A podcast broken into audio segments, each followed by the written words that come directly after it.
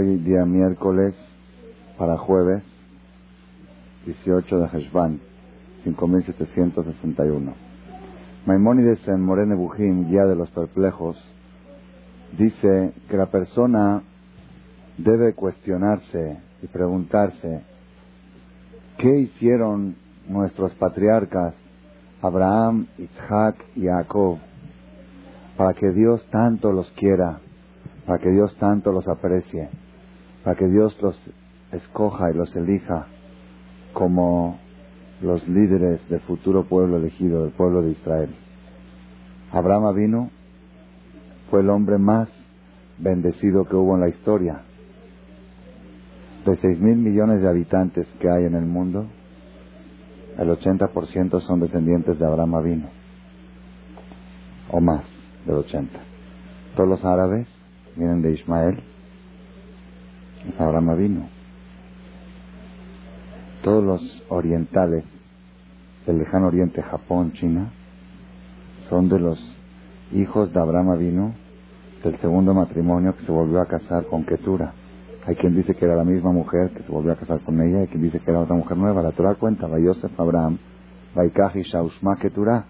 Y la Torah cuenta que Abraham repartió la herencia en vida, le dio a Ismael lo que le quería dar, le dio a los hijos de Ketura regalos, ahí dice qué tipo de regalos le dio, le dio todo tipo de brujerías, dijo ustedes van a tener fuerza sobre las brujerías, todo tipo de hechicerías y esas cosas, y los mandó al lejano oriente, así dice la Torah la Biblia, el Eretz Kedem, al oriente.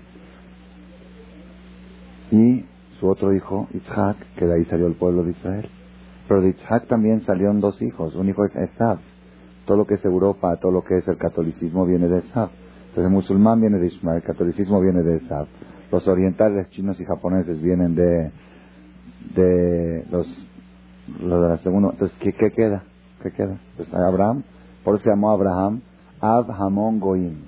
Ab Hamon Goim es jefe de todas las naciones, no nada más del pueblo de Israel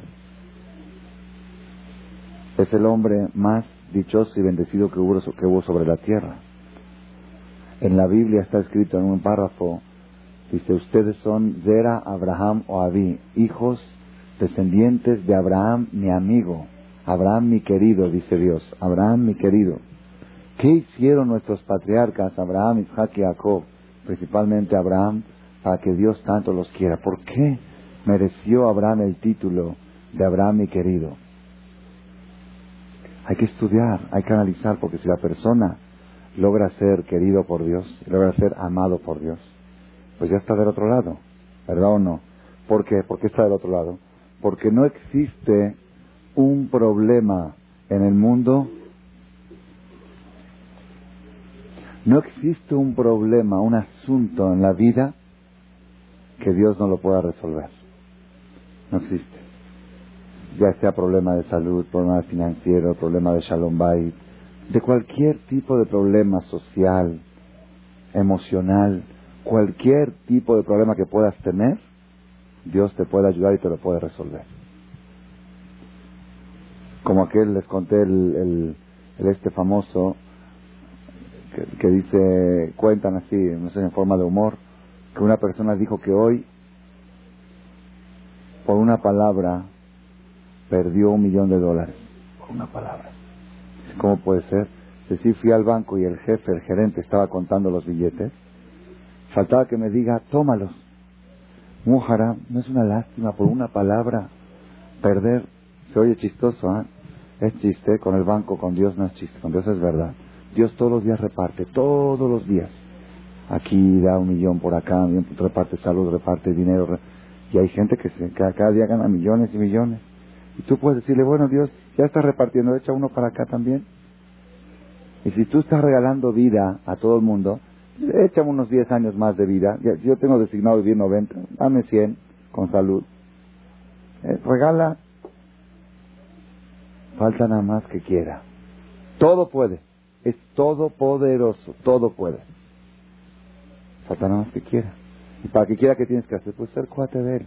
¿Qué hizo Abraham? A ver, ustedes pueden imaginarse que un hombre de 100 años y una mujer de 90. Una mujer de 90 que ya había dejado 20 años de reglar, ya no tenía menstruación. 20 años sin menstruación. ¿Puede quedar embarazada?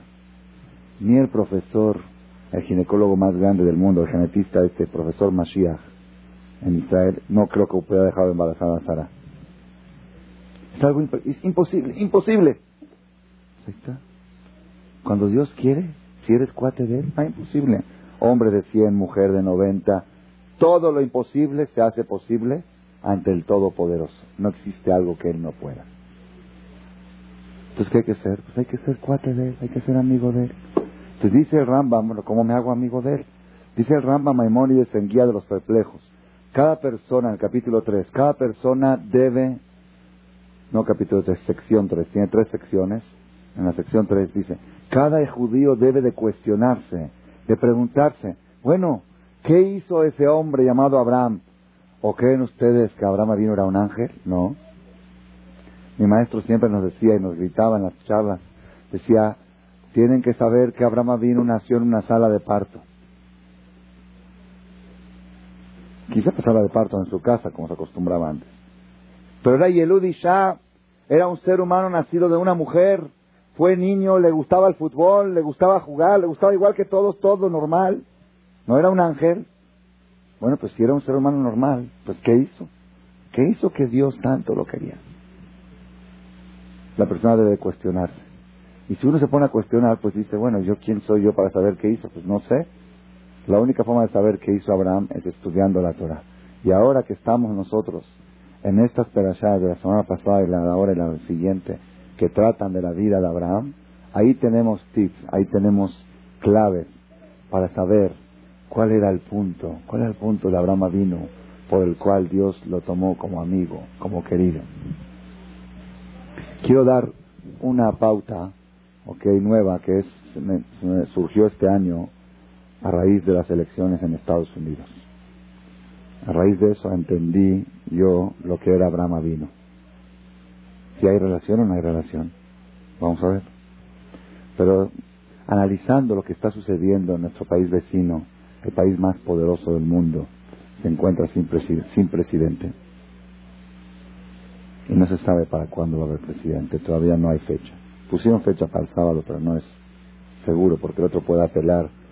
Si gana uno, va a apelar el otro, dijo a otro. En otras urnas y el conteo manual, todas las computadoras a la basura, porque no pudieron detectar el hoyito hay todo ese tipo de, y toda la justicia y la ley a la basura porque hubo fraude en los, en los folletos, cómo se presentaron, que gente quería votar por el demócrata, votaron por Buchanan porque estaba mal hecho el folleto. Son cosas que jamás escuchadas, jamás vistas, y el único que está, el único que está seguro en el gobierno es Clinton. Irónicamente así es. ¿Y quién sabe hasta cuándo? Porque unas encuestas, unos estudios dijeron que si Clinton estuviera vuelto a postular como presidente, hubiera sido reelecto. Nada más que la ley americana no permite que un presidente, una persona, se postule más de dos veces seguidas. Ya tiene dos veces. Se va a postular, vuelve a salir. La ley no lo permite, pero si Dios quiere que el hombre siga siendo presidente, pues va a seguir siendo. Porque pues no hay otro, no hay ni uno ni otro, mientras siga el que estaba antes. no hay ley contrario. Cuando Dios quiere algo, no hay, no hay, Estados Unidos es el país de la ley, país de la ley, la ley no se puede violar, nadie puede violar la ley, nadie, pues la incertidumbre la está violando. La falta de certidumbre, certeza, hace que mientras, ¿quién sigue siendo presidente? Pues el que estaba antes. ¿Están viendo quién decide los presidentes? Ni la democracia. Una Igire en Cuba, una Igire cubana en Miami va a decidir. Una Igire, sí, la Igire, la, la que trapea, esa va a decidir el futuro del mundo entero, porque de eso depende. Por un voto quizá va a llegar a ganar uno de los dos. Están contando, dice, estaba viendo yo en internet un noticiero de Israel, dice que estaban agarrando los, los papeles de las, de las urnas en el conteo manual. Ahora hay dos grupos, el grupo republicano y el demócrata supervisando el conteo, porque pueden engañar están supervisando y discutían, no, este votó por demócrata, no. Entonces lo ponían al sol para ver dónde estaba el Así es al sol, uno por uno al sol para ver dónde está el agujerito. No se puede creer en un país tan avanzado, tecnológicamente, high-tech, high-tech, es lo más alto que hay, alta tecnología. Conteo manual, están contando al estilo Uganda. Tercer mundo, uno tras otro. Imagínense ustedes que tengan que llegar finalmente a contar 200 millones de votos manual. ¿Y, cómo es conteo manual? Si tú cuando cuentas mil pesos, los vuelves a contar otra vez porque se te pasó uno, ¿ok? Imagínense ustedes contando votos que de uno puede depender cómo van a... Espérate, vuelve a contar otra vez, a ver. 100, no, no eran 100, eran 90, eran otra vez, a ver, empieza. A la antigua. Entonces estoy toda la semana analizando, porque un judío tiene que saber que no existen casualidades y no podemos ver la vida de manera superficial. Así las cosas. Sí, pues sí, porque sí, qué casualidad, qué curioso, qué misterioso. No hay ni curioso ni misterioso. Hay mensaje. Y hay que saber ver con profundidad los sucesos, los sucesos que suceden alrededor nuestro. Cada cosa tiene un mensaje.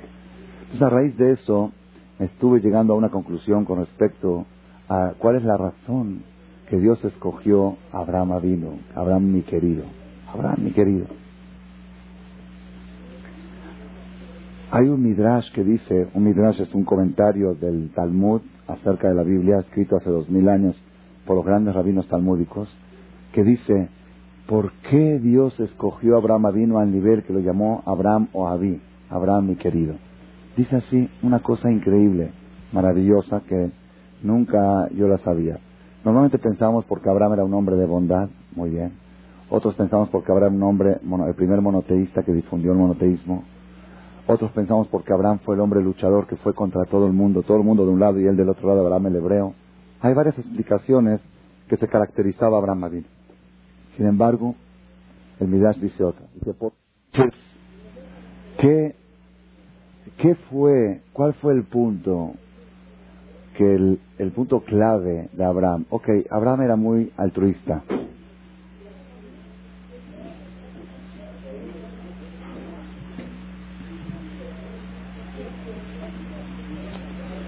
Abraham era altruista.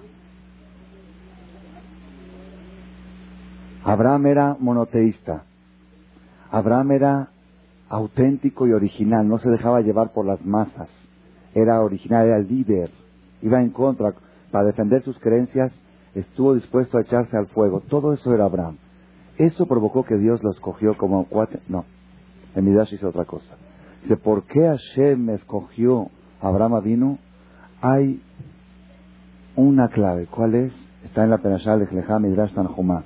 Dice, Dios escogió a Abraham vino mi pene sheayame dakdek bamitzvot. Porque era meticuloso y detallista en el cumplimiento de los preceptos, en el cumplimiento de la, de la voluntad divina. Era medakdek, escuchen, dak, la palabra dak quiere decir delgado, meticuloso. Era, ¿saben qué era Abraham vino? Era de aquellos que si hoy lo veríamos diríamos fanático. Es exagerar, ya que te fijas tanto, ser idiota, no. Él buscaba hacer las cosas, pero así extremadamente bien, extremadamente perfectas. No dejaba, no decía, ya con eso cumplí, no hay cumplir, quiero hacer las cosas mejor, de la mejor manera. Eso fue lo que, que viajó,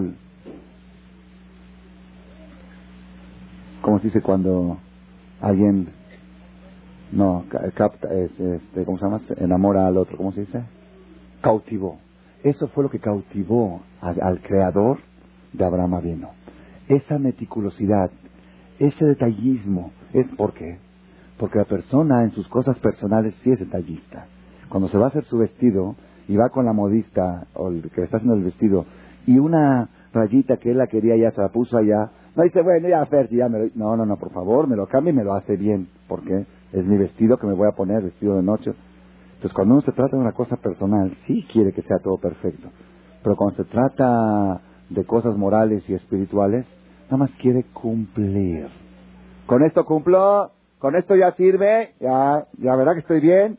Ya se puede mejor, pero así está bien, ¿verdad que no es tan haram hacerlo así? ¿Quién, quién habla de haram o no haram? Se trata de tu vestido, se trata de tu, de tu presencia moral y espiritual ante el Creador. Si supiera la persona que cada mitzvah que hace es una vestimenta ante el Creador, así está escrito en los libros de Kabbalah, entonces se fijaría de que tenga las pinzas y que le caiga bien en la percha y que sea exacto y que sea bonito y que sea agradable y que haya congruencia de los colores, cómo se viste y no incongruencia. Como mucha gente van, en la noche van a la de jóvenes, van a la noche a la discoteca, otro día van a poner el tefilín. Son cosas que, colores que chocan, que no van y se ve mal la vestimenta. Imagínate un vestido de novia blanco con, con un babero aquí de cocina en el medio, que como que no va, hay cosas que no van. La persona, es, eso es lo que cautivó el amor de Dios hacia Abraham vino, el cariño. Dijo, este hombre, este hombre meticuloso, este hombre detallista. ¿Y quién le dijo eso al Midrash? ¿Quién le dijo al Midrash que esa fuera la clave de Dios sobre Abraham? No lo, sacó del Pasuk. El versículo dice en la Perashat Toldó, dentro de dos semanas, le dijo a Hashem, Dios a Isaac, yo he escogido a tu papá, E Ser Shama Abraham Bekoli, por la razón de que Abraham escuchó mi voz, escuchó mi, mi voz, mi intención, mi voluntad. Vaishmor mishmarti mitzvotai, jukotai vetorotai. Y cuidó mis preceptos, mis órdenes, mis leyes y mi Torah. Así dice sobre Abraham Avinu, aunque la Torah no, había sido entregada en esa época, Abraham Avinu sí la sabía. Y él la sabía y él buscaba, Dios, dime algo más. ¿Qué más puedo cumplir? ¿Qué más? Abraham, ya estás bien. Ya con... No, ya sé que estoy bien, pero quiero mejor. Me quiero ver mejor. Yo sé que con este vestido de 80 dólares me veo bien, pero quiero un vestido de marca. Quiero algo mejor, algo más bonito, más elegante. Dios, por favor, dime una mitzvah más. Dime de qué manera puedo hacer para que tú estés más contento, para que yo me pueda superar más. Ese detallismo de Abraham vino, esa meticulosidad, esa búsqueda de superación constante, eso cautivó el amor de Hashem hacia Abraham vino. Y este mensaje lo tenemos que tomar nosotros de la playa esta semana. La playa esta semana dice, empieza la playa de la próxima semana, dice, Vayera Elav Hashem, se le presentó a él Dios. ¿A quién? Abraham. Siempre cuando Dios se presenta a un patriarca o a Moshe Rabbeinu, a quien sea, viene para decirle algo. Para decirle, mira, tienes que hacer esto, tienes que hacer el otro. Y la Torah no cuenta nada que le dijo Dios, no cuenta. Se le presentó a él Dios. Bueno, ¿para qué se le presentó? Ah, se presentó. Rashi dice, le va a para visitar al enfermo. Pikur Jolín. Abraham tenía, era el tercer día del tour. Se había hecho tour a los 99 años, Brit Milá. ¿Quién fue el Moel? Él mismo. Él mismo se circuncindó a sí mismo. Y el tercer día estaba debilitado. Brit Milá de un adulto es algo. Nosotros cuando escuchamos tour, nos acordamos del tour que se hace al bebé, que en medio minuto el Moel lo tiene ya empacado, ¿verdad o no? Pero yo, yo consulté con un Moel en Buenos Aires que, es, que viaja al interior del país a hacer milá, gente judía que nunca le hicieron tour, de 30, de 40 años. Me dijo, no, no, no sabes lo... Dice, primero todo es en un quirófano, es anestesia, es charcos de sangre, es una hora tarde hasta que acaban de terminar la cirugía. Es una cirugía. Y Abraham vino cuando se hizo el Brit Milá, tenía 99 años. No había quirófano, no había anestesia.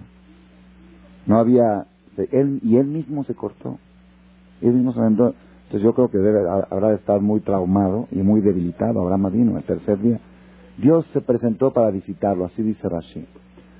Hay otra explicación de Forno. Si Forno dice por qué Dios se presentó, porque Brit Milá no es circuncisión. La palabra Milá quiere decir circuncisión, pero Berit Milá quiere decir pacto de circuncisión. La circuncisión es la señal del pacto. ¿El pacto cuál es? El pacto es entre el hombre y el creador, entre el judío y el creador, de que va a ser una persona perfecta, una persona lo más perfecta posible. Voy a ser una persona de superación moral y espiritual. Así dice Maimónides, ¿por qué se corta el miembro del sexo, el miembro del deseo? Para demostrar desde el primer día que yo hago un pacto con Dios de que a este mundo no vengo a los deseos materiales. La prueba es que corté el miembro de más deseo, lo corté. Para demostrar que vengo a este mundo para una superación espiritual. Los deseos materiales son secundarios. Ese es el pacto. Entonces quiere decir que Milá no es circuncisión, es Berit Milá. Pacto es un contrato. Dice el Siforno, ¿se puede firmar un contrato en presencia de una sola persona? Un contrato entre dos personas, tienen que estar los dos presentes. La ley primera de los contratos, las dos partes o su representante tienen que estar presentes. Por eso Dios se presentó a Abraham vino para firmar el pacto, para firmar el trato, Brit Milá. Y por eso se pone la silla del Yahweh Naví cuando se hace un brit. Porque cada vez que se hace un brit, se está haciendo un pacto con Dios, pues tiene que venir Dios a fuerza. Si no, ¿cómo van a hacer el pacto? Y por eso es bueno acudir y es bueno pedir en ese momento, porque Dios vino ahí a presenciar el pacto para decir, ok, trato hecho, Gimaj, ok, trato hecho, pues está Dios aquí, pues pídele, aprovecha. Esta es la explicación de Siforno. Rabenu Baje y Ramban Nachmanides, ellos dan otra explicación. Ellos dicen así.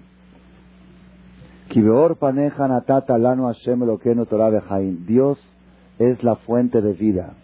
Dios es la fuente de salud. Dios es fuente de bendición. Todo lo que existe de vitalidad, de vida, es Dios. Lo que existe de enfermedades y de problemas es falta de luz divina. Cuando falta, hay falta de luz, eso provoca enfermedades. ¿okay? Cuando se presentó Dios a Abraham vino no era para visitar al enfermo. La presencia de Dios es curativa. El hecho de estar Dios con uno, como Dios es fuente de vida y fuente de salud, pues eso trae salud. Pues vino Dios para curar a Abraham No le dijo nada. Nada más el estar con él, eso es curación. Y con esto se me ocurrió una explicación nueva que la puse en el comentario de la próxima semana de la Perashah Shem. Una explicación nueva por qué se hace fiesta en un Brit Milá. ¿Por qué se hace fiesta? ¿Se hace orquesta? Una cirugía, está bien, es mitzvah. ¿Sabes? De modo jazito el niño, jazito lo ve, córtalo, ciérralo y brindis, lejaim, diefe, siete cosas, shrab, y algunos ah, mahmirín, detallistas, en fiesta una noche antes también. Y otros hacen fiesta después, comida con pan y con carne, así debe ser, lejatjila con carne, la comida. La fiesta del tú no debe ser de leche, y con pan, y con simón. ¿Qué? Ah, una misma, una misma, uno cumple la misma, pone el tefilín, una, misma, una misma, pero ¿por qué fiesta de, una cirugía? Hay una quemada que dice Masejet Shabbat, cuando el rey David quería que repose en él la divinidad de Dios, la, la Ruach HaKodesh, vaya que Menagen, tenían que tocarle música con el arpa, batía la de Hashem. En ese momento reposaba, desde aquí aprendemos que la divinidad de Hashem no puede reposar en un corazón triste, en un corazón angustiado. Dios se aleja de donde hay angustia y tristeza. Dios se aleja de donde hay pleitos. Dios se aleja de donde hay tensión y estrés. Tiene que haber alegría y relajación para que pueda reposar la divinidad de Hashem. Por eso le tocaban música a los profetas para que repose la divinidad de Hashem. Entonces yo pensé así. Dije, está escrito, el niño cuando le cortan el tour está enfermo, ¿ok? Está dolorido, queremos que se cure. Para curar al niño la mejor manera de curarlo, ¿cuál es? La presencia divina, la presencia de Dios es curativa, como vemos con Abraham vino. Pero hay un problema, la presencia de Dios no puede venir cuando hay un estado de ánimo bajo, cuando hay mal humor. Entonces, ¿qué hay que hacer? fuerte que hacer fiesta de tour para que Dios pueda venir y se pueda curar el bebé. El objetivo de la fiesta es un medio de curación para el bebé. Es un mensaje y quizá esa es la explicación. Esa es la explicación. Una vez estuvo un doctor, Val doctor urólogo, que ha hecho una teshuva muy, muy fuerte aquí en este lugar, se ha acercado, ahorita ya reza todos los días, pone tefilín, cuida Shabbat, Tevilá y muchas cosas más, kasher. Un día lo invité al tour de mi hijo, hace unos años, seis años. Vino al tour aquí, fue en el colegio de Marcela. Él es urólogo, okay. Él también ha hecho circuncisiones a por motivos de salud, por X motivos. Todo con anestesia, todo con... Ya saben cómo se tapaba la boca, todo. Entras ahí, nadie puede entrar. que... Cuando vio aquí el tour se volvió loco porque está el Moel, primero todo un barbón, ¿ok? Al lado todos amontonados, ¿ok? El cuarto no está esterilizado, nadie tiene hasta todos cantando, ay, era, y el otro así agachado y haciendo así a la gente que se muevan para que lo dejen cortar. El doctor vio esto Jim, dice, Rabino, esto está en contra de todas las leyes de la medicina. Todas, porque las bacterias y los virus y lo que sale de la boca y, y todo, y la gente cantando y aplaudiendo y tragan el arak y, y luego, y luego agarran este, cortan y, luego chupa y toma el vino y escupe. ¿Qué es eso? Toma vino del este, ok, luego le chupa al bebé y escupe la, sangre con el vino. ¿Qué es eso? El doctor se volvió loco. Dice, no, no, esto no puede ser, esto no puede ser. Está en contra de todas las leyes de la, de la higiénica de la medicina. Le dije, doctor, ¿Por qué motivo la medicina dice que los doctores tienen que estar en la cirugía? Dicen, por las bacterias, por las... Le dije una cosa. ¿En qué se basa la medicina? Me dicen, estudios, en estadísticas, en estudios. Le dije, en la historia del pueblo de Israel, desde Abraham vino hasta hoy, se han hecho miles de millones de tours de esta manera. Y jamás se ha oído de un accidente. Jamás se ha un accidente porque el niño quizá estaba muy pequeño o porque el niño había un problema, pero no por la esterilización del lugar, porque la gente habló y cantó, no se ha oído. Y si se ha oído, quizá uno en tres mil millones, las probabilidades de la ciencia dicen que una cosa que sucede entre más de, de, no sé, de un millón, ya no se considera probabilidad, ya no se considera como estadística. Entonces, una de dos, o la medicina está equivocada, o la medicina tiene razón, pero la fuerza de la mitzvah es tan poderosa que puede proteger también de esto. Pero hoy tenemos una explicación nueva. ¿Sabes por qué jamás hubo una enfermedad a raíz de un tour? Porque cuando Dios está presente no puede haber enfermedad. Cuando hay alegría viene Dios y cuando está Dios no puede haber enfermedad. Eso lo aprendemos de la de esta semana, la de la Hashem. Se presenta a Dios, Abraham vino a visitarlo. ¿Y qué hacían? No estaban platicando, estaban así. normal, Dios, Abraham con Dios. ¿Hay algo más bonito? ¿Hay algo más bonito? Abraham Lotzato en el libro Mesilat Yesharim, La senda de los justos, es uno de los libros más esenciales en la filosofía judía. Mesilat Yesharim, está traducido al español. Él escribe en el capítulo primero que la base de toda de todo el servicio, la base de todas las operaciones, que la persona tenga un objetivo claro en la vida. ¿Cuál es el sentido de la vida? ¿Para qué estoy aquí? Y él analiza este objetivo y pone una meta. Una meta. ¿Cuál es el objetivo principal de la creación? ¿Cuál es el objetivo principal del ser humano? Uno. Y no hay más que uno solo. ¿Cuál es?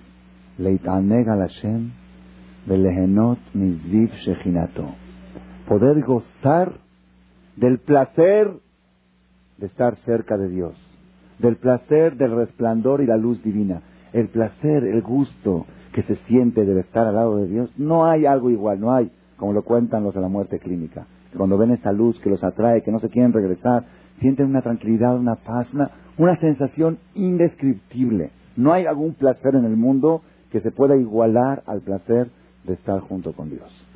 Es el placer de una relación íntima de hombre con mujer cuando llegan a su máxima, su máximo éxtasis multiplicado por mil o por diez mil. Ese placer es el estar, estar unido al Creador. Y Abraham vino, lo tenía, lo tenía con él, ahí estaba Dios con él. ¿Qué estaban haciendo? Platicando, ¿no? Disfrutando, gozando. Abraham estaba gozando de la presencia divina. De repente el hombre está sentado en la puerta de su carpa, así cuenta la Torah, en la Biblia, en la Perashar, que quiera lo puede ver ahí directamente, pero no estoy aumentando casi, casi ni una palabra. Hacía mucho calor, un calor infernal. ¿Por qué hacía un calor infernal? Dios sacó un sol infernal para que no lo vengan a molestar a Abraham Avino. Dios sabía que Abraham Avino era un hombre muy altruista que le gustaba recibir huéspedes. Él buscaba huéspedes. Dijo, voy a hacer que no circule gente ese día para que no lo molesten. Estaba débil, estaba enfermo, 99 años, calentura, de tercer día de operación. Y dijo Dios, ya que Abraham está desesperado porque está solo y no está atendiendo a nadie, pues lo voy a visitar yo. ¿Qué mejor, qué mejor alternativa? ¿A qué saca? Imagínate un día que te dicen, hoy tus hijos no van a venir a comer, pero va, va a venir el a estar contigo. Un ratito. ¿Qué dices? Pues a la queja. Ok, mañana atiendo a mis hijos, ahorita está el Nadie. De repente Abraham está sufriendo por dentro. Hoy no he atendido a nadie, hoy no he recibido a nadie, hoy no he ayudado a nadie. No puede ser es como un como un este un vendedor en el negocio, una vendedora que está desde las 8 de la mañana cuando tiene el negocio abierto y no entra ni siquiera un cliente a ver la mercancía, ni siquiera a preguntar precio. ¿Cómo se siente a las 6 de la tarde? ¿Qué dice? Esto es desesperante. Su función es vender y no sabe. Así sentía Abraham vino ese día. Dice, no puede pasar un día sin que yo haga algo por alguien. Estoy así. Pues está Dios contigo. Sí, a la quefa, pero a eso no vine aquí. Aquí vine a trabajar, a luchar. De repente Dios le hace un milagro y le manda de lejos, de lejos, tres ángeles disfrazados de hombres, de árabes, y Abraham los ve a 100 metros de distancia, dice la Torah, Vayar, vio, Vayaros, y corrió, y le dijo a Dios, Dios, por favor, espérame, no te vayas, quiero atender a los huéspedes. Corrió y, y les rogó, les suplicó, por favor, no se vayan. Ya que pasaron, hoy no he atendido a nadie, necesito atenderlos, por favor, vengan, nada más un pedazo de pan, prueben algo, nada más, tomen un poquito de agua y luego siguen de camino. Y ellos no querían molestar. No, no es molestia, por favor, de veras, se lo suplico. Les rogaba el hombre de 99 años, tercer día de cirugía, vendado y operado, Dios esperándolo en la puerta de la carpa, lo dejó a Dios ahí, se fue a atenderlos. Y después, cuando se acercan, aceptaron, dijeron, no quiero un pedacito de pan, si aceptamos. Como tú dijiste, un pedazo de pan y un poquito de agua. ¿Qué les dio de comer? Dice la Torah, Baikajem fue y corrió a buscar tres terneras, tres terneras. ¿Por qué tres terneras? Porque a los árabes de esa época les gustaba mucho la lengua de la ternera. Entonces dijo a cada quien una lengua como está.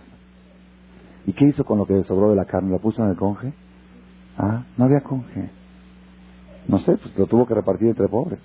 Son kilos, cada ternera pesa 300 kilos, 900 kilos de carne. Y si les gusta lengua, si les gusta lengua a los árabes, agarra una lengua y pártela en tres. No, más elegante una lengua cada uno, con mostaza. Abraham vino, Belabacar, él mismo corrió, él mismo corrió a buscar el, animal, no mandó a alguien por él. Así que trae el Rambán, un hombre de 99 años, tenía Igires, tenía empleados, tenía su hijo, ¿sabes qué, Ismael? Córrele por la vaca, córrele por la ternera. No, nadie, yo mismo, él, imagínense ustedes esta imagen. Un viejito con canas, con barba, ok, tercer día de operación, Dios lo está esperando ahí, la, luz de Dios está en su carpa y él corriendo, una ternera. Oye, estás con Dios y vas por una ternera. ¿Dónde está la lógica de todo esto? Y les trajo mantequilla, les trajo leche, y les puso una mesa y les puso otra mesa. Les puso todo menos pan. Él les ofreció pan, pan no les puso. ¿Por qué pan no les puso? El pan lo había amasado. ¿Quién amasó el pan? Sara. ¿Cuánta cantidad de pan amasó? Mahari Shelosim dijo, apresúrate, tres CA. CA es una medida. ¿Cuánto es CA? Cada CA son 70 kilos. 210 kilos amasó Sara. Está un poco raro. Pues yo tampoco entiendo para qué se necesitaba tanto. Rambán pregunta, ¿para qué se necesitaba tanto? Dice, no, dices, ¿tú crees que él recibió a los huéspedes solitos? Él recibió a los tres huéspedes y de paso invitó a su hijo, a su nueva, no sé, invitó toda la. Ya se hizo una mesa grande, entonces ya para todos 210 kilos. ¿Y por qué no trajo el pan? Porque Sara en ese momento que estaba amasando, le vino su regla. Y una mujer que regla es nida, cuando es nida, la masa se hace tamé. ¿Ok? ¿Y qué hay si la masa se hace tamé? No se puede comer una masa que la amasó una mujer nida, sí se puede comer.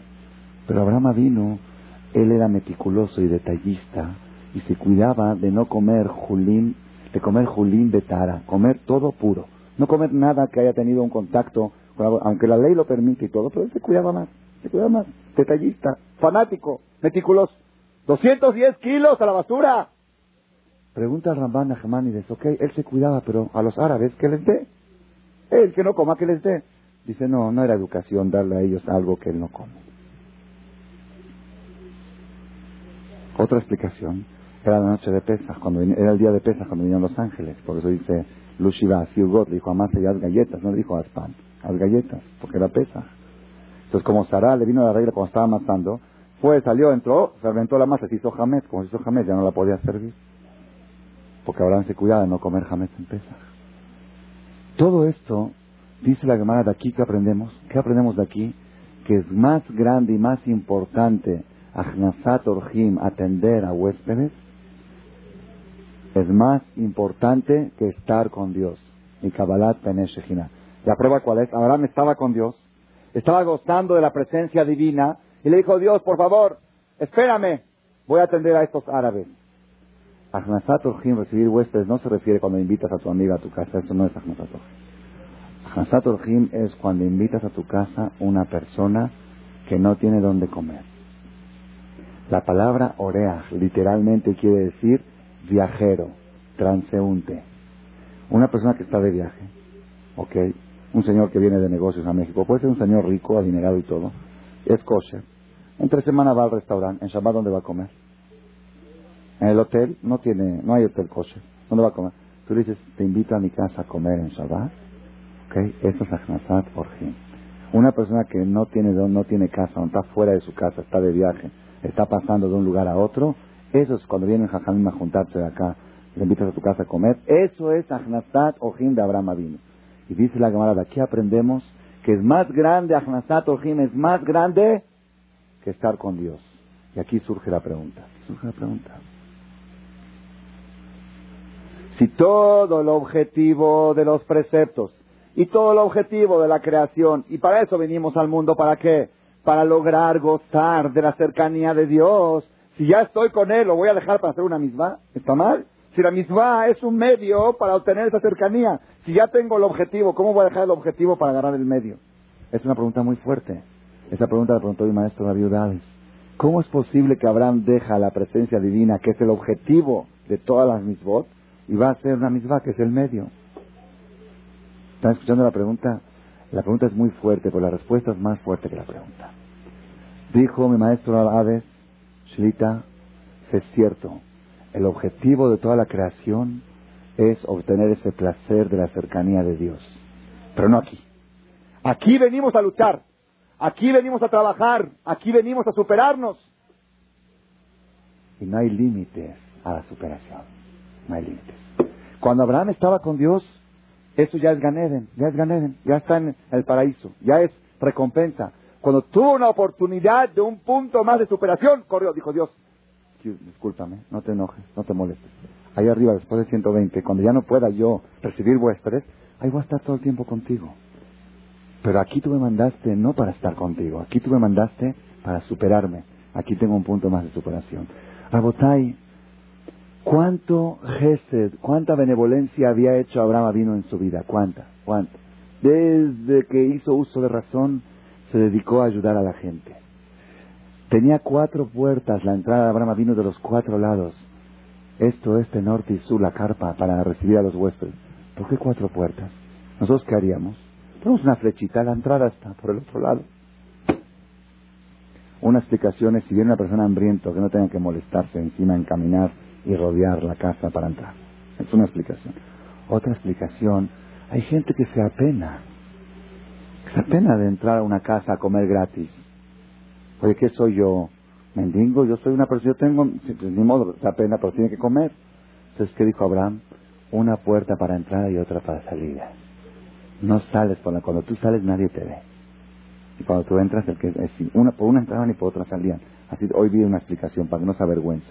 Ese era Abraham. Toda su vida Abraham estuvo dedicado a ayudar. Tenía el hombre 99 años. Tercer día de operación. Calentura. Todos los pretextos y argumentos justificados para quedarse en la cama o no. Si nosotros cuando un poquito nos duele acá y nos duele allá, es que me siento mal. ¿Por qué no le preparaste comida a tu marido? Pues me siento mal. ¿Por qué no hiciste? ¿Qué? ¿No tengo derecho a estar en la cama? ¿No tengo derecho? ¿Que soy una esclava? Todos esos pretextos no los tenía Abraham Avinu y mucho más justificado que nosotros, muchísimo más. Sin embargo, el hombre está preocupado. ¿Qué está preocupado? Hoy no he hecho nada de superación. Esto es lo que cautivó el amor de Dios hacia este hombre. Dice, una persona que hizo tantas cosas buenas en su vida, que tenía, decir, bueno, un día, ahora mismo, no pasa nada, Abraham, nadie, nadie, lo hubiera, nadie hubiera juzgado a Abraham si no hubiera atendido a los nadie. Yo no creo que alguien se hubiera ocurrido criticarlo a Abraham. Oye, Abraham, ¿cómo no atiendes a los huéspedes? Qué cruel que eres. Estoy con calentura. Tercer día de operación, viejito de 99 años. Ya hice muchas misbot en mi vida. ¿Cuánta gente le dice a veces, oye, ¿por qué no avanzas un poquito más en la religión? Ya, ya hice mucho, ¿eh? Mira, acuérdate lo que yo era. Yo antes no era esto, no era cosa, ahorita ya soy cosa. Ya, ya, ¿qué más quieres? ¿Qué, qué? ¿No está bien lo que he hecho? ¿Quién dice que no está bien lo que has hecho? Pero no te estanques, no te atores, no te conformes. No digas stop, no digas ya. No digas ya, es muy peligroso decir ya. La persona que dice ya, casi, casi está peligrando su existencia. ¿Por qué? Porque la Gemara dice que los únicos que tienen tope, que ya no pueden crecer más, es después de 120. Ahí en el cementerio no hay superación. Allá donde llegó, llegó. En el cielo tampoco no hay superación. Las almas en el cielo, en el nivel que están, están. Aquí es el mundo de la superación. Toda la causa de tu existencia es para crecer un paso más. Y si un día no diste un paso adelante, ese día fue un día perdido. Eso es lo que cautivó a Dios de Abraham que teniendo todos los pretextos y todos los justificativos y todo un pasado brillante para orgullecerse con él, Abraham, Abraham era más que suficiente, su pasado era tan bueno. Un día que falle no hubiera pasado nada. Y no era una falla, estaba enfermo el hombre. No se trata de eso. No se trata de si es haram o no es haram. No se trata si me van a criticar o, no me van a criticar. Se trata de que yo me tengo que superar. Y un punto más de superación no tiene precio. Hay una Gemara que dice, una Gemara en el, un versículo en el Eclesiastés en Coel que dice así.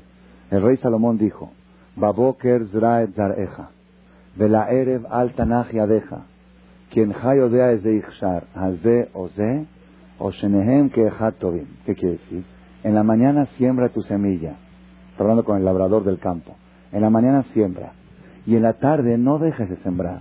La tarde vuelve a sembrar. ¿Por qué? Porque tú no sabes cuál de las dos siembras van a producir. Si la de la mañana o la de la tarde. O quizá las dos juntas van a complementar. Una va a producir un tipo de trigo y otro tipo. Una buena para pan, otra para pastel. Entonces con una atiendes el pan, la otra haces el postre. ¿Ok? Tú no sabes, entonces no dejes de sembrar. Sembraste en la mañana, siembra en la tarde. Así dice el rey Salomón. ¿A qué se refiere esto? Esto está hablando para los labradores. Nosotros ya no somos labradores. Dice el Talmud, no, no, no, no. Es el ejemplo. Pero ¿a qué se refirió el rey Salomón? Se refirió a lo siguiente. Una persona que engendró hijos, tuvo hijos, sembró, semen, sembrar. Una persona que sembró hijos en su juventud, que siga trayendo hijos en su vejez. Que no diga, ya traje hijos. Ya, ya cumplí. Ah, quería ya traje dos, tres hijos. Ya. No, ¿por qué? Porque tú no sabes cuál de los hijos va a ser productivo, si el de la juventud o el de la vejez. O quizá los dos van a complementar. Lo que a uno le falta para complementar, otro van a hacer una mancuerna preciosa. No, no dejes. Y es sabido que los hijos de la vejez son diferentes a los hijos de la juventud. Ayer lo dije en la conferencia de parejas y terminando se me acercó una persona y me dijo, Jajam, yo soy, somos nueve hermanos del primer matrimonio de mi papá y dos hermanos del segundo matrimonio. El, segundo matrimonio, el papá se casó a los 60 años y tuvo dos hijos más. Dice, de los nueve primeros, ¿ok? De los nueve hijos primeros, ni uno de ellos es Shomer Shabbat. ¿Ok? Algunos no ayudan en Kippur. No nada más eso. Los hijos, los nueve hijos del primer matrimonio, ¿ok? Heredaron el negocio de su papá en vida. El papá les pasó todo el negocio a su, ¿ok? Y cuando el papá les fue a pedir dinero a los hijos para construirse una casa, le dijeron, no te vamos a dar el dinero para que se la des a esa mugrosa, a la segunda esposa. Y el papá murió miserable y pobre, porque los hijos no le quisieron dar al padre de la herencia que él les dio en vida, los nueve primeros. Los otros dos, Tzadikim, Yereshamay, Hasidim, que cada día le están haciendo una jatruja a su padre en el cielo. ¿Ok? En la, en la mañana siembra y la noche no dejes de sembrar. Tú no sabes cuál de las dos siembras va a producir. O quizá las dos van a complementarse. Esa es una explicación que da el Talmud sobre lo que dijo el rey Salomón, siembra en la mañana y siembra en la tarde. Otra explicación dice el Talmud, aquella persona que tuvo alumnos, engendró alumnos en su juventud, aquel maestro, aquel jajam, que trajo alumnos de Torah en su juventud, también en su vejez, que, que no diga, ya, ya enseñé mucha Torah, ya tuve muchos... No, tú no sabes cuál de los alumnos van a ser más efectivos los alumnos de tu juventud o los alumnos de tu vejez, o quizá entre los dos se van a complementar. Los alumnos de la juventud y estos van a ser más dinámicos y más juveniles y van a eso, estos van a ser más tranquilos, más capaz. Y entre los dos van a formar una mancuerna. No dejes de traer alumnos hasta el último día de tu vida. Así dice el rey Salomón. Esto está en el Talmud, en la Gemara, y esto todos los jamín lo conocen. Pero hace un año yo encontré en un Midrash una explicación adicional a esta. ¿A qué se refirió el rey Salomón que dijo, siembraste en la mañana, siembra en la tarde? Zorea tzedakot matmea La tzedaká, la caridad, la ayuda al prójimo, las buenas acciones se llaman zorea, sembrar. ¿Por qué? ¿Por qué se llaman sembrar? Cuando la persona siembra, siembra. El que no entiende el sistema del labrador, dice, pobrecito Jacito, tenía un kilo de semillas y lo enterró. Mojará. Y él mismo está llorando y dice, estoy sembrando, pero quién sabe qué va a pasar. Pero después esa semilla trae 10 semillas, trae 20. Se sufre, Azorim Bedimá, dijo el rey David, los que siembran con lágrima, con alegría cosecharán. Por los que en la época de la siembra se van a disfrutar del kilo de trigo que tienen, cuando llega la época, de la cosecha van a estar llorando, no van a tener lo que cosechar. ¿Ok? La siembra, todo lo que es caridad, todo lo que es buenas acciones, es siembra. ¿Por qué siembra? Porque es difícil y hay que tener paciencia. El, labrador enterró y dice, ve al otro día, no hay nada. Y en estos días no hay nada. Yo tenía un 100 kilos de trigo y no tengo nada. No tengo ni allá ni acá. Acá están enterrados. Y por si acaso se le ocurre escarbar a ver qué pasó con sus semillas, que las ve. Podridas. No hay nada. Muharam. Todo mi capital. Paciencia. Paciencia. Tu siembra. Las obras de bien se considera Zorea. Zorea Tlakot. Siempre.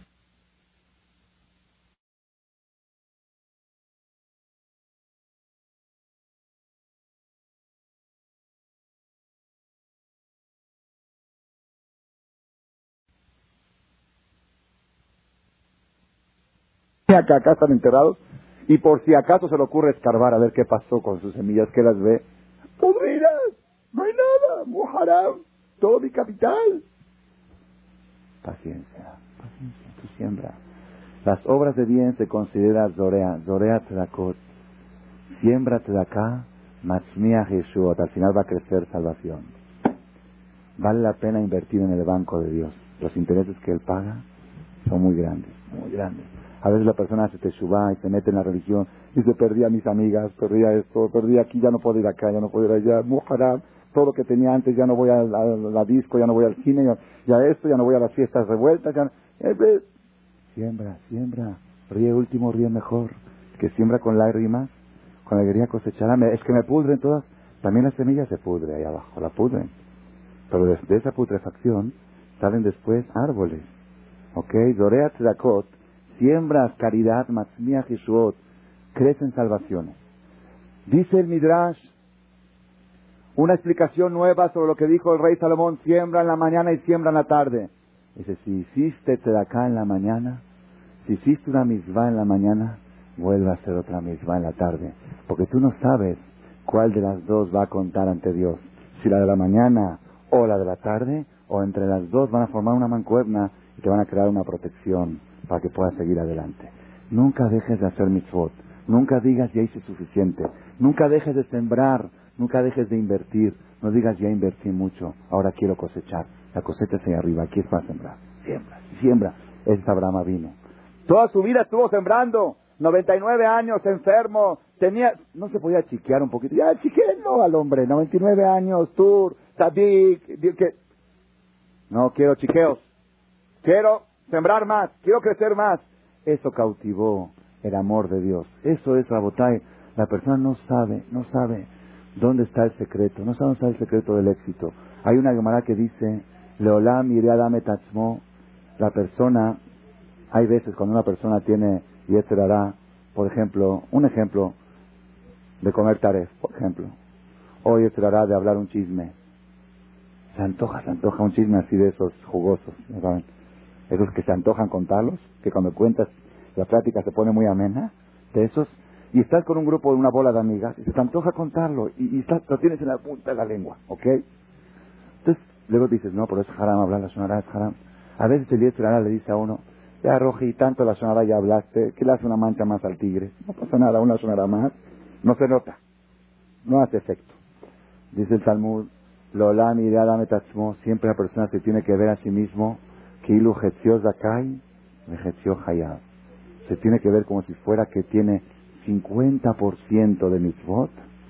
Vamos a suponer que tiene 30.000 mitzvot y 30.000 averot. Y la halajá, la ley dice que Dios juzga a la persona según la mayoría. Si tiene 30.000 un mitzvah es tzadik, 30.000 una averá es rasha. Así es. Cuando van a juzgar a una persona tzadik o rasha, va por mayoría. Y mayoría puede ser por un voto. Un voto puede decidir si es ti o Rasha. La persona tiene que imaginarse, quizá yo ante Dios en este momento tengo 33.333 mitzvot y 33.333 averot. Si yo ahora hago un pecado más, un lashonara, un chisme más, me puse el título de Rasha ante Dios. Y si hago una mitzvah, me puse el título de Tzadik. un haram hacer un haram, mejor hago una mitzvah. Así tiene que imaginarse la persona. Pero hay gente que dice, ya, me vale, no importa, me hago rasha, ya se me antoja, cuento el chisme, ni modo, rasha, me hundo, me hundo, ok. Dice la Gemara, no. La persona debe imaginarse que todo el país donde se encuentra, donde vive, Getzio Zakai de Getzio Hayá, porque también el país es juzgado según la mayoría. ¿Qué quiere decir? En todo México hay 80, 90 millones de habitantes. Hay mitzvot y hay averot. El goy también tiene mitzvot. De acá también es ayuda del goy. Y tiene averot. El goy no puede cometer adulterio, no puede cometer idolatría. ¿Ok? Quizá todo México tiene 33.333 millones de mitzvot. 33.333 millones de averot. Parejito. México y en el cielo están, están analizando qué hacemos con México. ¿Le mandamos un temblor o no? ¿Le mandamos una devaluación o no? ¿Le mandamos un problema o no? ¿Ok? Vienes tú, haces una mitzvah, México Tzadik. Haces una vera, México Hayab. Temblor. Así tiene que sentir la persona. Una verá pudo haber desnivelado la balanza. Puede ser que 100, pero puede ser también que una. Una puede cambiar el destino del país. Hay gente que dice, me vale México. Ya, que se hunda México. Me vale, ya no. Puchi México. Dice la Gemara, aquella persona que no le vale su vida, no le vale su país. Lolam, ideada metaolam, culó, el mundo entero. También es juzgado por mayoría. Si Dios quiere traer un diluvio al mundo, una destrucción masiva, una explosión nuclear al mundo, Barminá, una guerra nuclear, lo aleno, que está en la puerta, lo aleno, el peligro. Y están juzgando arriba, ¿merece el mundo esto o no lo merece? En el mundo hay 33.333.000 mil, eh, millones de mitzvot, millones de averot. Viene una persona en México, una señora fulana o mengana, y dice, voy a hacer una mitzvah más. Mundo tzadik. Voy a hacer una vera más, mundo rasha. Y una vez se dice, ya, qué exageración. Yo, yo, una misma mía, yo, ya, mira cuántos se me... Es lo que dije antes, una yeshiva cubana en Miami va a decidir el futuro del país más poderoso del mundo. Eso es lo que Dios vio en Abraham Avinu. No conformarse, no decir ya hice mucho, no decir ya que hace una más, no. Una más, misma más, a eso vengo al mundo. Eso es lo que vale. Ese es el secreto, ese es el secreto. La persona, nada más si me permiten, el que tiene tiempo, el que se tiene que ir, que se levante, les voy a contar una historia verídica, verídica, la leí en un libro muy fidedigno, verídica. La historia cuenta así. Ahí cuenta que había un jajam, se llamaba Rabbi David Tabil, lo vi en el libro de Shimushash, el trabajo de Rabshah. Rabshah contó esta historia, él personalmente la contó. Es muy fidedigna. Un rabino se llamaba Rabbi David. Este rabino, un rabino de, un, de, un de una ciudad muy pequeña, un pueblo muy pequeño, muy pobre, apenas alcanzaban a juntarle el sueldo un sueldo miserable y apenas lo alcanzaban a juntar y a veces le debían varios meses atrasados. Vivía muy... Había dos ricos que viajaban en sus viajes de negocios y pasaban, eran socios y viajaban, pasaban por el pueblo. Cada vez que tenía una diferencia entre ellos en la sociedad, acudían a este rabino. En rabino tenemos esta discusión, ¿quién de los dos tiene razón? El rabino estudiaba el caso, decía, este tiene razón, y le daban un, donativo, una capa al jajam, por el servicio, por el tiempo que dedicó y para ayudarlo por, por su situación. Se la daban entre los dos para que no sea soborno, ¿ok? Y así cada tanto. Una vez pasaron por el pueblito los dos, entraron con el jajam, le dijeron, jajam, este, necesito, eh, necesitamos este juicio. Terminó el dictamen, precioso, estaban muy contentos, aquí está su dinero, dijeron, por favor, no quiero dinero, dijo ¿Por qué? Dice, tengo un problema mayor que el dinero. Mi hija llegó a la edad de casarse y no tengo ni siquiera dinero para comprar el vestido de novia quiero pedirles a ustedes que son tan generosos y tan buenos, si me pueden ayudar con un donativo para comprarle el vestido de novia a mi hija. Estos le dijeron, ¿sabe qué, Jajam? Nosotros ya estamos cubiertos con el diezmo. Ahí en el pueblo donde vivimos, el Jajam de ahí ya nos comprometió con el diezmo por 10 años. Para los pobres de allá, ya estamos súper, ya, ya tenemos muchas de acá, no, no tenemos la capacidad ahorita. Con mucho gusto le damos su servicio que nos dio, le pagamos, pero eso que nos está pidiendo un donativo para el vestido, no se lo podemos dar. Entonces el jajam les dijo, yo sé que ustedes hacen muchas de acá, pero permítanle, permítanme que les cuente lo siguiente. Y la historia es así, nada más algo, algo ni fla ni fla. Había un señor muy rico en Europa que él tenía un tefilín, un tefilín muy antiguo y muy muy especial, especial, escrito por el mejor sofer de hace 300 años, que estaba cotizado en 50 mil dólares. Y ese tefilín el papá lo cuidaba como, como oro. oro. Era algo, una reliquia. Mucha gente le ofreció dinero por él, nunca lo quiso vender. Falleció el papá y dejó 10 hijos. 10 hijos empezaron a repartir la herencia. Cuando llegó el tefilín, dijo uno, yo me lo quedo por 50 mil dólares. Dijo, no, yo me lo quedo por 100. Otro dijo, yo me lo quedo por 150. Y no se ponían de acuerdo, todos subían, no, entonces yo me lo, todos lo querían. Como todos lo querían y no llegaban a un acuerdo, ¿cuánto vale ese tefilín? Dijeron, bueno, pues ni uno ni otro. Tenía un hermano que no había cumplido bar mitzvah. Dijeron, vamos a ponérselo de bar mitzvah a este hermano. Hasta que, ah, la decisión final fue venderlo. Lo vamos a vender y vamos a repartir el dinero. Pero mientras, que se lo ponga el, el huérfano que va a cumplir bar el más pequeño. Este niño cumplió bar se puso el tefilín ese tan, tan precioso, tan valioso. Desde ese día le empezó a ir bien al joven. A los 16 años, 17 salió a trabajar empezó a hacerse rico, rico. Creció, creció 18, 20 años. Este joven no soltaba el tefilín de su mano. Era su patrimonio, era su tefilín. Se hizo, viajaba de un lugar a otro, se llevaba su tefilín. ¿A dónde iba? ¿A dónde iba? Llevaba su tefilín. 30 años, 40 años, 50 años. Y era envidiable, lo adoraba, el tefilín se lo ponía todos los días. Algo, algo, algo muy especial. Una vez en uno de sus viajes de negocios, llegó a un pueblo, a un pueblo, donde él se hospedaba se hospedaba en un pueblo, en un hotel, y de ahí iba a visitar varios clientes en pueblitos aledaños. Entonces él programó, ok, él se, puso el tefilín en la mañana normal, el tefilín bueno, el, mejor, lo dejó ahí en el hotel en el closet, cerrado con llave bien, todo bien, en su hotel, en su cuarto, y se fue en su cita de negocios. Cuando llegó a las 4 o 5 de la tarde, quería regresarse en el último, el último, la última carroza que regresa al, no estaba el hotel, había una nieve tan fuerte que no podía ni una carroza circular. Una, una, nieve impresionante. No había, que hacer, no, había hotel. Tocó la puerta de casa de uno de sus clientes, Goy. Dijo, oye, me quedé atorado aquí. ¿Puedo dormir en tu casa? Dijo, pues, pues sí. Sea, lo, lo recibió, durmió en casa de un Goy. Pues ni modo. Pero el último tiempo estaba pensando, ¿cómo voy a ponerte? Dijo, bueno, mañana temprano, amanezco, me tomo la primera carroza y me regreso. Amanece en la mañana temprano, hay doble de nieve no hay carrozas, todo paralizado, todo eso. Y he vuelto loco. No se va a poner tefilín. Comer, va a comer jitomate, va a comer una manzana. Pero tefilín, un día sin tefilín, va a Y los pronósticos decían que va a seguir dos, tres días más esto y que no sabían cuándo. Entonces le preguntó al árabe, oye, ¿no hay algún judío aquí en este pueblito? Dice, pues yo creo que no. Dice, no puedes preguntar. Templo seguro que no hay. Sinagoga no hay. Comunidad seguro que no hay. Pero no hay un judío. Fue y preguntó por acá, por allá. Dijeron, hay un viejito judío ahí de 90 años. Fui y tocó la puerta, oye, ¿tú eres judío? Sí. ¿Por si acaso no tienes tefilín? Yo tengo uno de mi bar mitzvah. Lo tengo empolvándose ahí en la boca. Que ya ni se lo pone porque ya vivía entre ya estaba goizado, ya estaba asimilado. ¿Ok? Pero tengo ahí, empezó a sacar cosas, altizaje en basura y cosas. Ahí atrás, dijo, esto te refieres todo, polvo, todo polvoso, así de chiquito.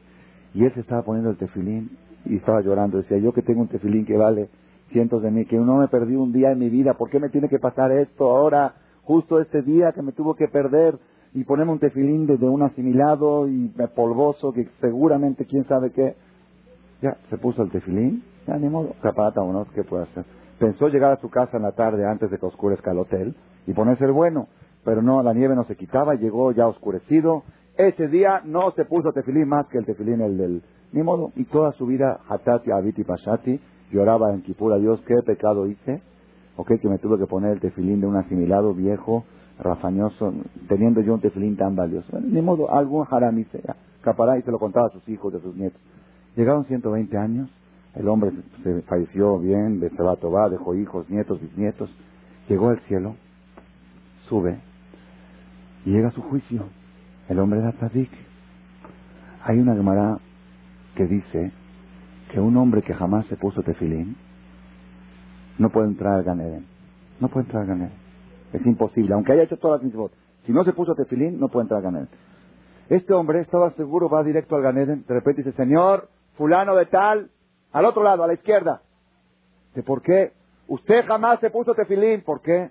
Su tefilín valioso de 50 mil dólares le faltaba una palabra. Nunca fue kosher. Nunca, no es que se borró, nunca fue kosher, estuvo mal escrito de un principio. Desde hace 300 años estuvo mal escrito. Y usted jamás se puso tefilín. Y una cabeza que nunca se puso tefilín no puede entrar al Ganeden. Pero, pero, pero. Señor, tiene razón, pero ni modo. No se puso tefilín. Ya lo estaban llevando al lado izquierdo. Ok, y este llorando y sufriendo. Y viene un ángel gritando, dijo, espérense, espérense, espérense, está la Se pasan, traigan la película, detengan la película. Un día en su vida se puso el tefilín. Aquel día que había estado en el pueblito, ese tefilín estaba kosher. No era lo mejor, pero estaba kosher. Ese día, ah, sí, gané el directo. Por eso dice la persona, le dijo este jaján cuando le pidió acá a los ricos, le dijeron, ya dimos muchas acá. Dijo, tú no sabes cuál de ellas Dios te va a contar. Tú no sabes cuál va a ser el voto que va a decidir la balanza. Tú no sabes, quizá esta misma de este momento, esta es la misma que va a contar al final. Eso es lo que Hashem vio en Abraham vino. Nunca dijo basta, nunca dijo ya, nunca dijo hasta aquí. Adelante, Abraham. Toda tu vida has hecho mis votos, toda tu vida has recibido huéspedes. Adelante. Estás enfermo, no importa. Está Dios contigo, disfrútalo. Disfrutar allá. Aquí es a trabajar, aquí es a luchar. Eso es lo que, que quiere cautivar a Dios, que quiere convertirse en amigo de Dios, que copie esta actitud de Abraham vino. La actitud de nunca conformarse, de nunca decir ya, decir una misma más, y puedo aprovechar una oportunidad más. Esto es lo que nos va a llevar al éxito, eso es lo va a llevar a la superación y ese es el mensaje de las elecciones en Estados Unidos. Un voto, quizá un voto al final, al final, va a decidir el futuro del país más poderoso del mundo. Un voto, una misma, cada misma es un voto más. Cada misma te convierte más en tzadikas, que siempre Hashem nos vea a nosotros como tzadikim y nos dé todo lo mejor. Amén. Gracias por su atención a este shiur del Rav Malech. Les recordamos que pueden visitar la nueva página de shemtov.org en el internet www.shemtov.org. Actualmente la página cuenta con varias secciones. Noticias sobre las actividades de Shem Tov a nivel mundial, escuchar o bajar las últimas conferencias del Rab escuchar o bajar la alajá del día, imprimir o estudiar desde su computadora la perashá de la semana, estudio diario de Gemara, Daf Yomi en español, sincronizar su iPod con podcast, un manual para crear su propio CD de las conferencias que existen en la red, adquirir libros con entregas internacionales con la metodología del Rav Malek de español, fonética y hebreo simultáneamente, así como ubicar las ciudades en donde se reparten CDs a nivel mundial. Es que la misbot y muchas gracias.